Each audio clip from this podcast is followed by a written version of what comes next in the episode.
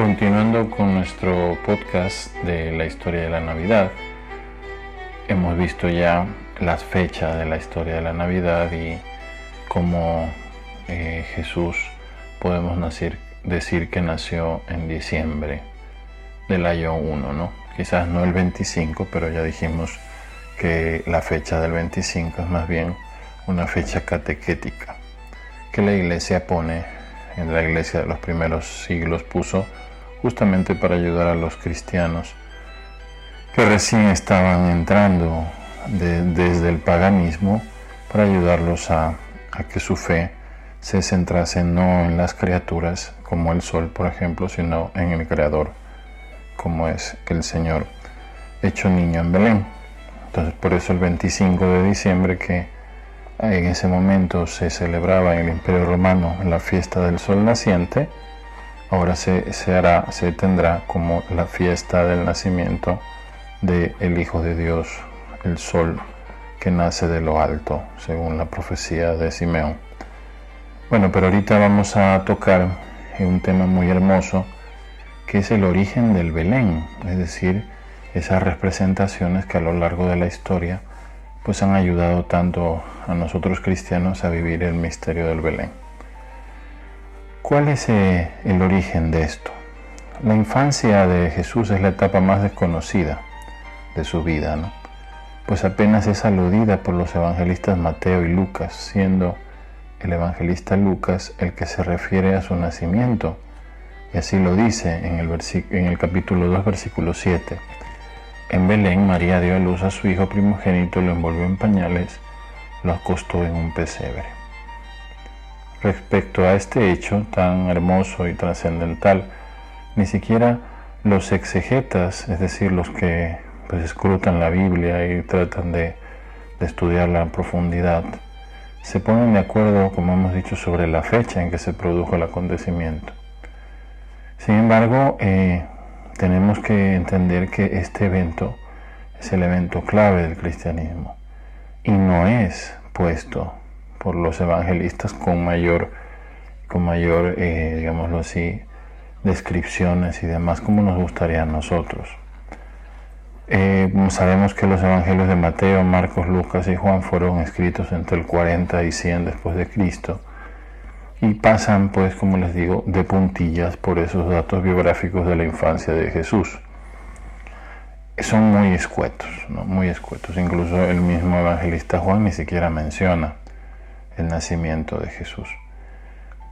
Por lo tanto, dice nada más, lo envolvió en pañales, lo acostó en un pesebre, un pesebre en la ciudad o en el pueblito en ese momento de Belén.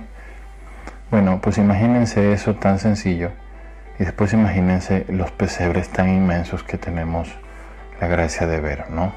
Eh, hace poco yo vi uno, el Belén, no lo vi, bueno, lo vi en fotografías, el Belén de Carlos III, el rey del siglo XVIII, que tenía 7.000 estatuillas. Ustedes pueden imaginarse eso, lo que tiene que ser. Entonces, ¿cómo pasamos de esa sencillez tan hermosa y desnudez, por así decirlo, del pesebre de Belén a 7.000 estatuillas de, los Borbones, de Carlos III? A las impresionantes diferencias también entre los mismos Belenes, ¿no? Como sabemos hay diferentes clases de belenes. Está el belén, el pesebre napolitano, que, es, que parece una ciudad entera, el pesebre de Piamonte, de Sicilia, el pesebre catalán, el pesebre sudamericano, el pesebre polaco, provenzal, africano, de Asia. O sea, una infinidad de lugares. Cristo se hizo Dios con nosotros y obviamente cada uno le pone su, su toque según su lugar de nacimiento hoy por hoy, por ejemplo, en el Belén que está en la Plaza de San Pedro, aquí en Roma, está un Belén que evoca pues los aspectos de la vida de nuestros hermanos peruanos. Hay incluso hasta puesto un cóndor, ¿no? para que sepamos los que nos escuchan por, por Latinoamérica, en Ecuador, hay un cóndor. Entonces, todo eso obviamente no había en Belén, pero cada uno le ponemos nuestro, nuestros nuestros arreglos, nuestras formas de ser, nuestra propia vida al Dios que se hizo uno de nosotros. Bueno, ya entrando más en detalle, vamos a, hacernos una pregunta. ¿Cómo surgió en la Iglesia Católica la costumbre de reconstruir la ciudad en que nació Jesús, Belén? Vamos a ver un poco de historia interesante que nos puede ayudar. Para ello nos iluminan mucho los evangelios apócrifos. Como saben, los evangelios apócrifos no son evangelios que son revelados por Dios ni escritos por los evangelistas, sino que son pues tradiciones y demás que luego se pusieron con los nombres de algunos de los, de los apóstoles y demás para darle realce. Historias que ayudan pues a imaginarse cómo sean. No, no son obviamente con una, estricta razón de verdad. ¿no? Bueno, los evangelios apócrifos eh, nos dicen algunas cosas. Desde los primeros años del cristianismo fueron surgiendo esos elementos que poco a poco conformaron el escenario y los personajes del Belén, tomados en la medida de los evangelios apócrifos, que como sabemos no son reconocidos por la iglesia como revelados. Entre otras cosas, por ejemplo, aunque sí sabemos de la estrella que habla San Mateo, que guía a los reyes de Oriente hacia Belén, se convirtió, ¿verdad?, eh, como una especie de evangelio de los que son de afuera, de, los no judíos. La estrella era como la revelación a las personas no judías. Entonces la estrella sí está en el evangelio. Ahora vamos a ver en otro lado que nos pueden ayudar. Hay un tal Justino, cita en, en, su libro Diálogo a Trifón, que eh, Jesús nació en una cueva de piedra dura. Eso es la primera referencia que tenemos a una cueva. Es en Justino, en su diálogo con Trifón, en su famoso escrito diálogo con Trifón.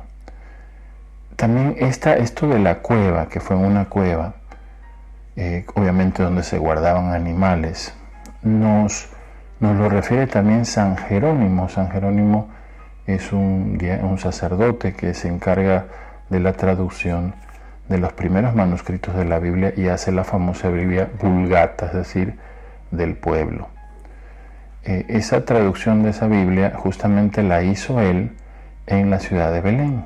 Entonces, San Jerónimo nos escribe en el año 404 que él, está, él, él estuvo escribiendo esa traducción, parte de la traducción de la Biblia, en lo que él llama la cueva del Salvador. Por lo tanto, ya tenemos un primer elemento.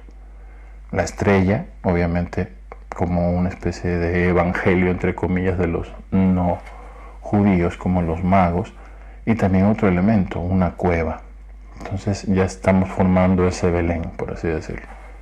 Luego en otro, en otro evangelio apócrifo, eh, como el de la ascensión de Isaías, cuentan que había unas lavanderas las lavanderas eran las nodrizas que lavaron los vestidos después del parto de la Virgen, dice.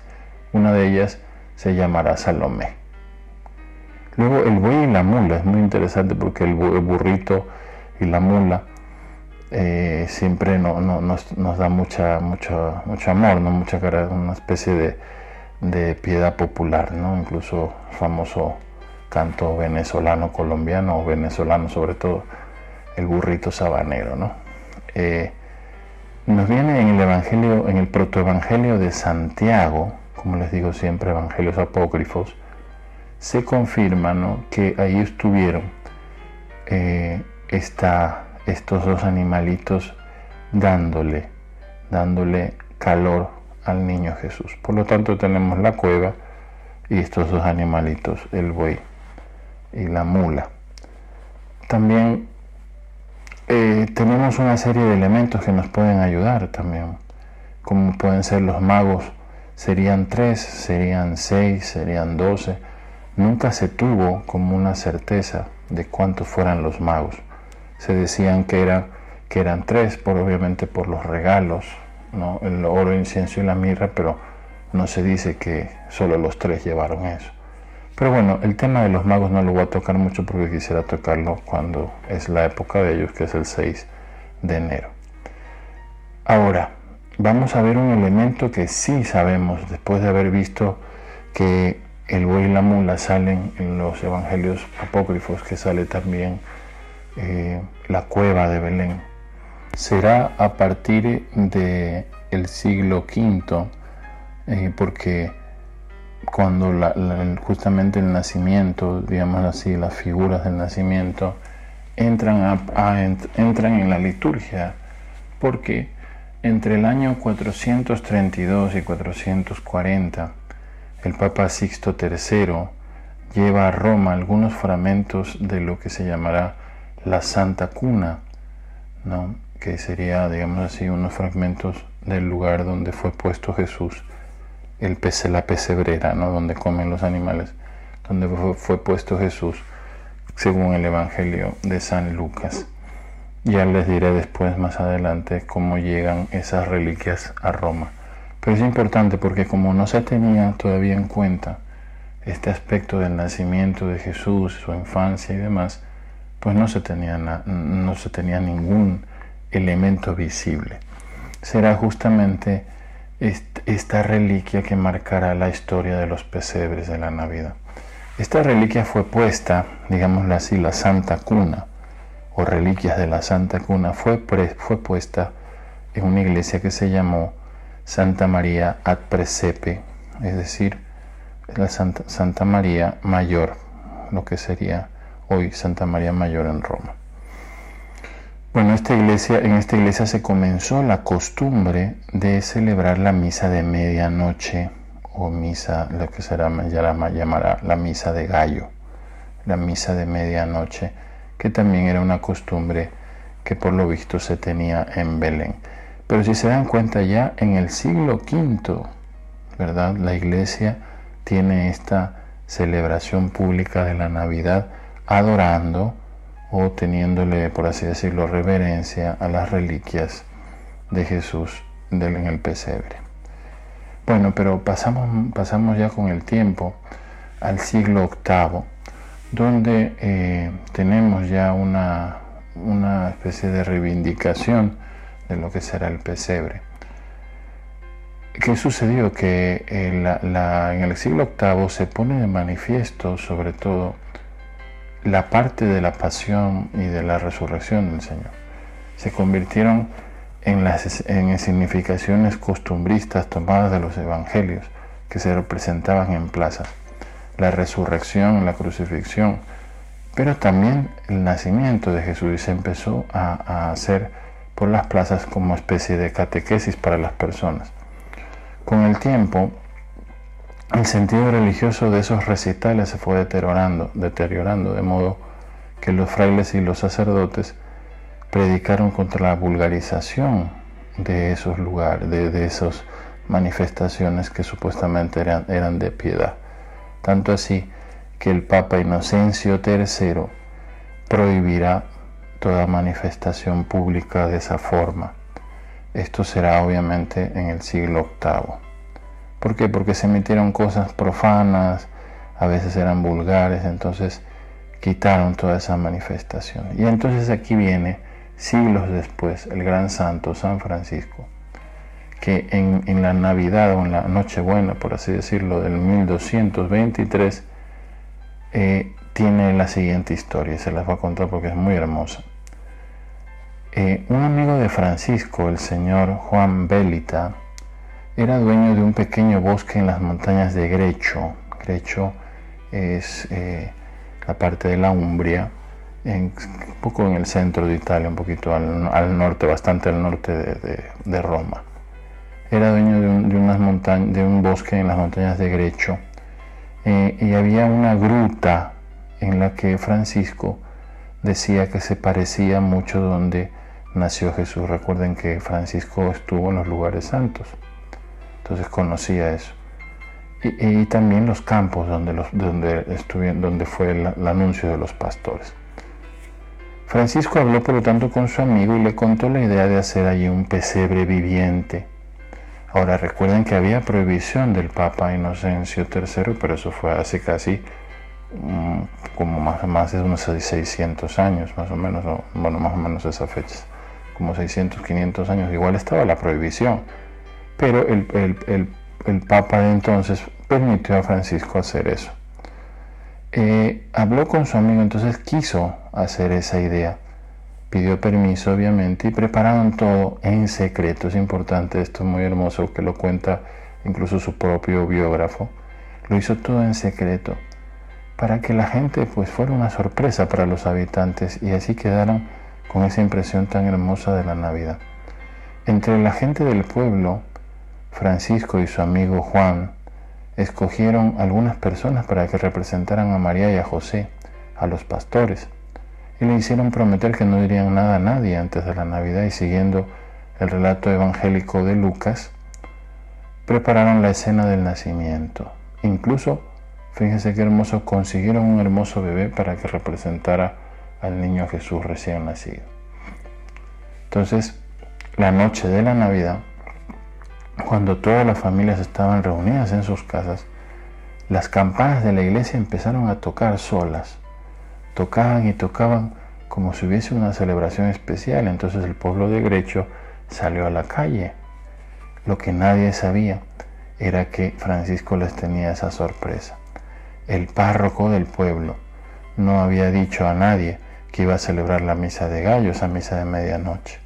Sorprendidos y asustados a la vez todos los habitantes salieron para ver qué estaba sucediendo y entonces vieron a Francisco que desde la montaña y desde esa gruta los llamaba y les indicaban que subieran donde él estaba, alumbrando con antorchas, porque la noche estaba muy oscura y hace mucho frío, todos se dirigieron al lugar indicado y cuando llegaron quedaron tan admirados que cayeron de rodillas porque estaban viendo algo que nunca habían pensado de ver Recuerden que estaba la prohibición de hacer esas escenas, ¿no?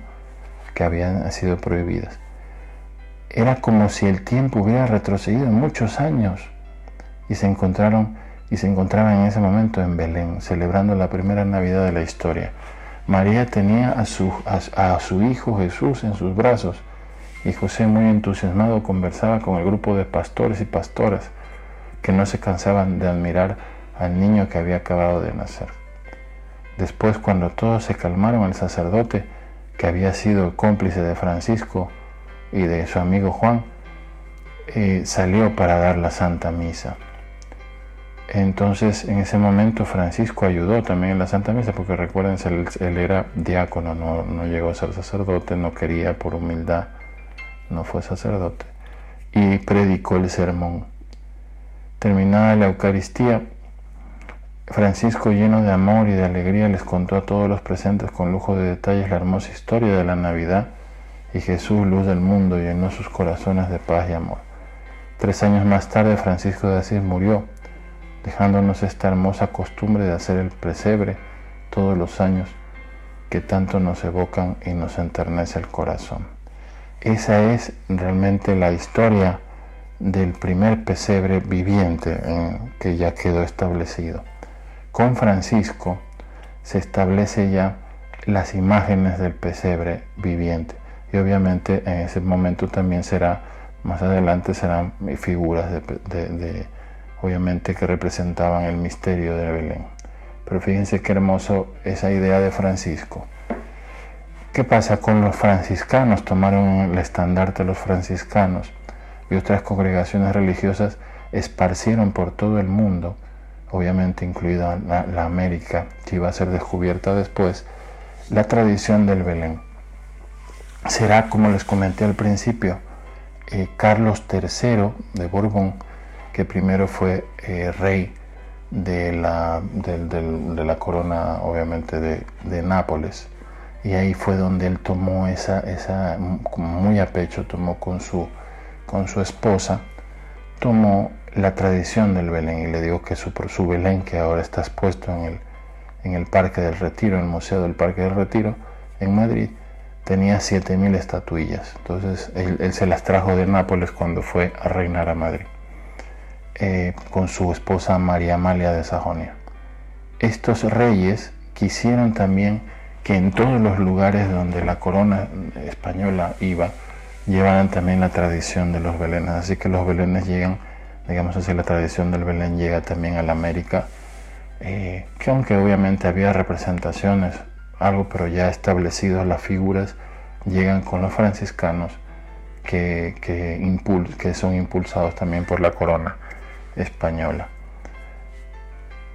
Esto es, digamos así, eh, la historia de los Belénes, ¿no? la historia del Belén y del primer Belén de San Francisco. Ahora hay algo muy interesante que les digo ya para ir terminando esto. Es, nosotros podemos decir, realmente tenemos vestigios, ¿no? reliquias de esa época de Jesús, reliquias que podemos nosotros eh, venerar como, como algo que tocó el Señor, así como hay reliquias de la cruz, reliquias de los clavos en, Roma, en París. Podemos hacerlo, bueno, pues les voy a contar que la principal reliquia que existe es justamente la que les decía de la Basílica de Santa María la Mayor en Roma, que es la reliquia de lo que será llamado el cunambulum. El cunambulum sería la cuna o, lo que nosotros hemos llamado el pesebre. ¿no? Les voy a contar la historia de esto para que sepamos y, podamos, cuando vayamos o vengamos a Roma, podemos eh, tener este, este privilegio de ver una reliquia muy importante de la cuna del el niño Jesús. Les digo muy importante porque esa reliquia en 2019, si mal no recuerdo, justo antes de la pandemia, el Papa Francisco la dividió en dos y mandó un pedazo a la Basílica de Belén.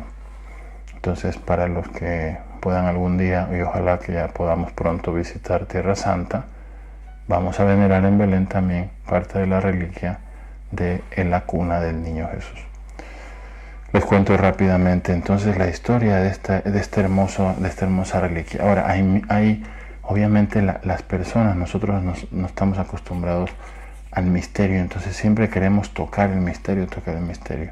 Entonces ha habido muchísimas reliquias de muchas cosas durante, de obviamente de la infancia de Jesús, que han corrido por aquí por allá. La mayoría, la el 99% de la mayoría era de, estas reliquias obviamente eran falsas. Eh, les puedo decir, por ejemplo, eh, leyendo un poco, investigando esto que les estoy diciendo, había habían cosas tan estrambóticas como, por ejemplo, los santos cordones umbilicales del niño Jesús, ¿verdad? La cola del asno de la gruta de Belén, unas piedras, ¿verdad? Que estuvieron en el portal, una de las plumas del arcángel San Gabriel, o en un vasito un suspiro de San José. Obviamente todas estas cosas no, no, existen, son completamente falsas, pero en la Edad Media hubo como una especie de mercadeo de reliquias, obviamente condenado por la Iglesia, pero que desgraciadamente dio a ese, a ese punto, ¿no? dio, dio a esta especie de, de mercado de, de cosas estrambóticas.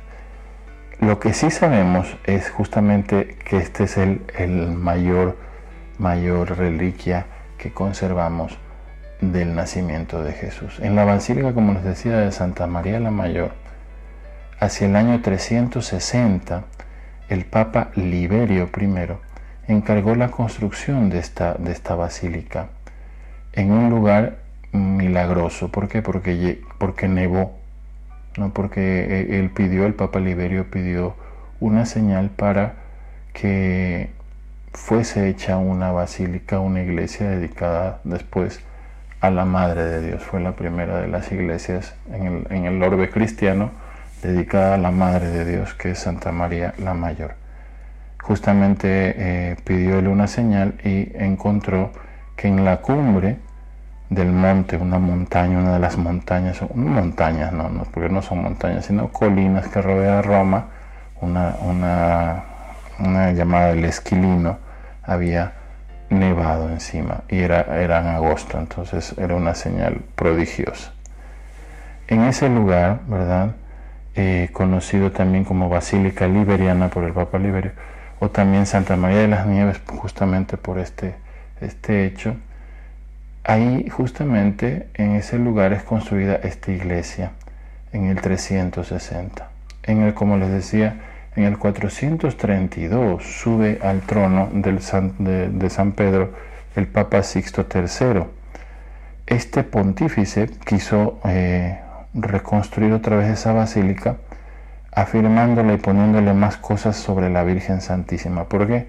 Porque En el 430 había sido el concilio de Éfeso y, y había, se había reafirmado la maternidad de María Santísima como un dogma.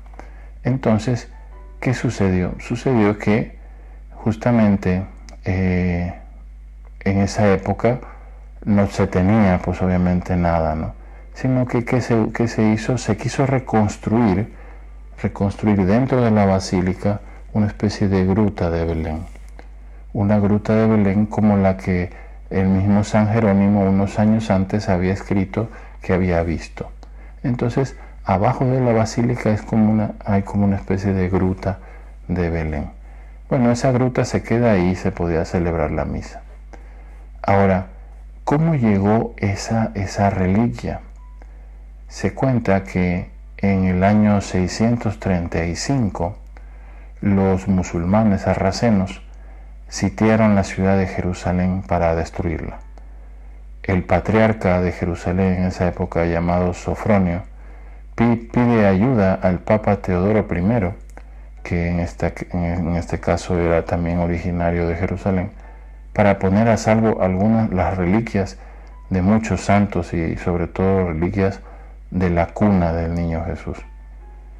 Eh, y entonces fueron enviadas, según la historia, enviadas a Roma, enviadas a Roma donde el Papa Teodoro las pone justamente en el lugar donde hoy se veneran, que es esa especie de cueva que les digo que está debajo de la Basílica de Santa María la Mayor en Roma. Puestas ahí, ahí se quedaron hasta que el Papa Francisco, pues, les digo, mandó un pedazo de ellas. Siguió el mayor pedazo está ahora aquí en Roma, pero uno de los pedazos más grandes está ahora en Belén. Por lo tanto, Santa María la Mayor es el lugar donde se encuentran restos de la cuna del niño Jesús o pesebre. Este, ojalá, no sé si lo sabían, por supuesto que es algo muy hermoso que nos puede ayudar también a vivir con mucho amor esta Navidad. Bueno, eh, hasta aquí hemos visto, por lo tanto, un resumen muy rápido, hemos visto la historia de los belenes, como les digo, salen algunas escenas, cosas en los evangelios, no sale obviamente todo, porque los evangelios canónicos son muy parcos a la hora de hablar de esto, pero salen cosas en los evangelios apócrifos, no las tomamos, sin embargo, para las imágenes sí tomamos los evangelios apócrifos. Con el pasar del tiempo, como les digo, no, no hubo nada, incluso hubo exageraciones, tanto es así que el Papa Inocencio III cancela y prohíbe cualquier representación para no dejar que el paganismo se, entrometa en estas cosas. Era Francisco de Asís el que con su en, la Navidad, en la, digamos así, en la Nochebuena de 1223 en Grecho, ¿verdad? Grecho, cerca de, bueno, no cerca de Roma, pero, pero pues cerca un poco de todos estos lugares, se, tendrá el primer Belén viviente. Belén, viviente. Grecho está cerca de Asís, yo me confundí ahí. Eh, Grecho cerca de Asís. Belén viviente, en donde a partir de ese momento, Navidad de 1223, se tendrá ya y se instaurará en todo el orbe cristiano la famosa tradición de los belenes. Y como les dije, la principal, principal de todas las reliquias que tenemos de esa noche santa de Belén es justamente el pesebre, un pedazo de la cuna que está en Santa María la Mayor, debajo del altar, con lo que se llama la cueva de Belén, representando la cueva de Belén. En 2019 el Papa Francisco la divide en la mitad y manda esa parte, una parte de la, de, la madera que está ahí a Belén para que también tengan esa, esa hermosa reliquia. El pesebre tiene dos significados. El primero, eh, un, como un establo, un establo, un recipiente hecho de madera en donde se pone comida para el rebaño. Jesús se llama a sí mismo el pan nuestro del, del cielo, el pan que da vida a los hombres. Qué hermoso que Jesús, que se llamó el pan de vida, esté en un lugar donde se da de comer a los animales. Jesús vino también para darnos de comer, darnos de comer su cuerpo y su sangre como alimento e inmortalidad. Cristo nace en un pesebre humilde justamente siendo Dios para que nos ayude su humildad a ser humildes. Por eso una de las cosas más hermosas que tenemos que hacer es darnos al Señor con humildad.